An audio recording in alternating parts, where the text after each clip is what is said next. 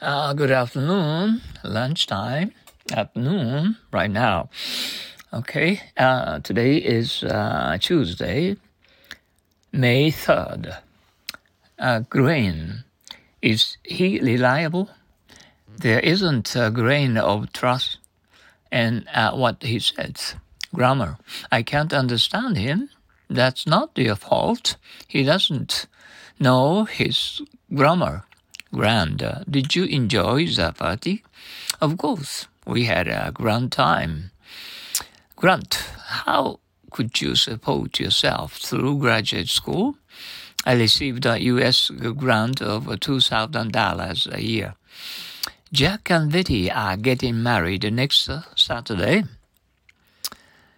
Uh, oh, I took it for granted that they were already married already.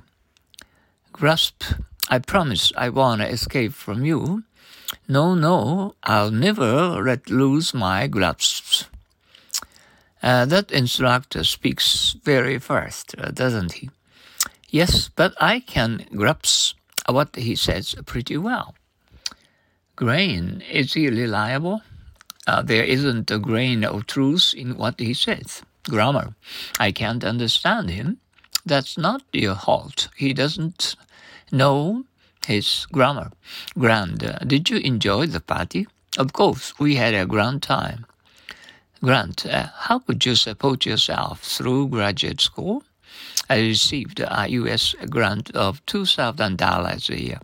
Jack and Betty are getting married next Saturday. Oh, I took it for granted that uh, they were married already. Grasp, I promise I won't escape from you. No, no, I'll never let I lose my grasp. Grasp. That uh, instructor speaks very fast, doesn't he? Yes, but I can't grasp uh, what he says pretty well. A grain, is he reliable? There isn't a grain of truth in what he says. Grammar.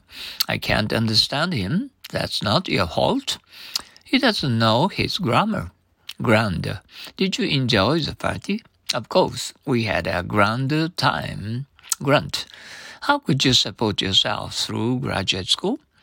I received a U.S. grant of $2,000 a week uh, not not week, uh, but a year. Uh, Jack and Betty are getting married next uh, Saturday. Oh, I took it for granted that they were married already.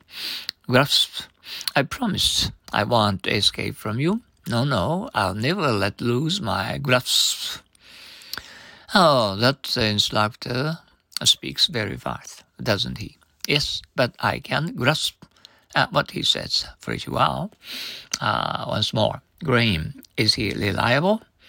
There isn't a grain of truth in what he says. Grammar, I can't understand him. That's not your fault. He doesn't know his grammar. Grand, did you enjoy the party? Of course, we had a grand time.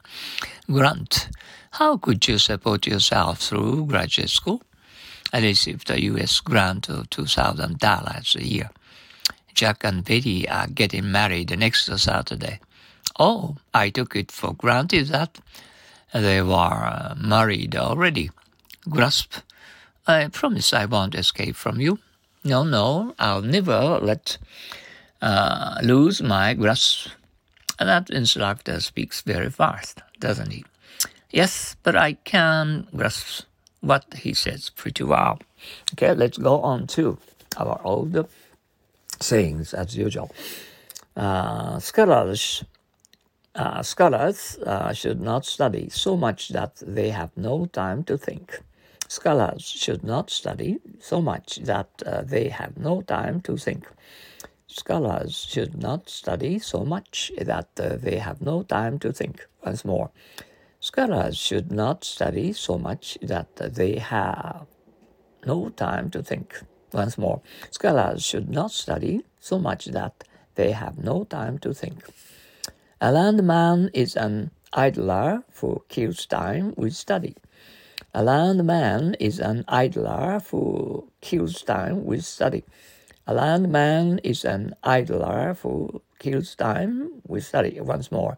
A landman is an idler who kills time with uh, study. Oops, uh, just, just, just a moment. Uh, no man's knowledge here can go uh, beyond his experience. No man's knowledge here can go uh, beyond his experience. No man's knowledge here can go beyond his experience. Once more, no man's knowledge here can go behind his experience. Men who have uh, accumulated experience know how things are, but they don't know with things are.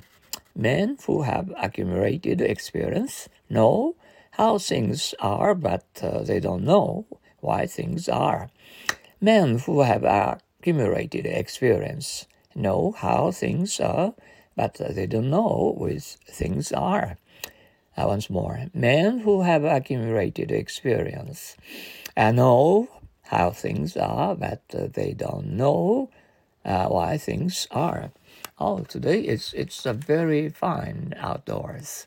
Mm, we feel like going out, mm, climbing uh, a little mountain um, uh, we, and um, uh, we wish we could uh, inhale fresh air. Mm. Okay. Um, and see you tomorrow. Uh, uh, keep uh, learning a lot as you are understanding um, English words in English. Okay, and good luck to everyone and have a great time. Sayonara. So long. Cheerio.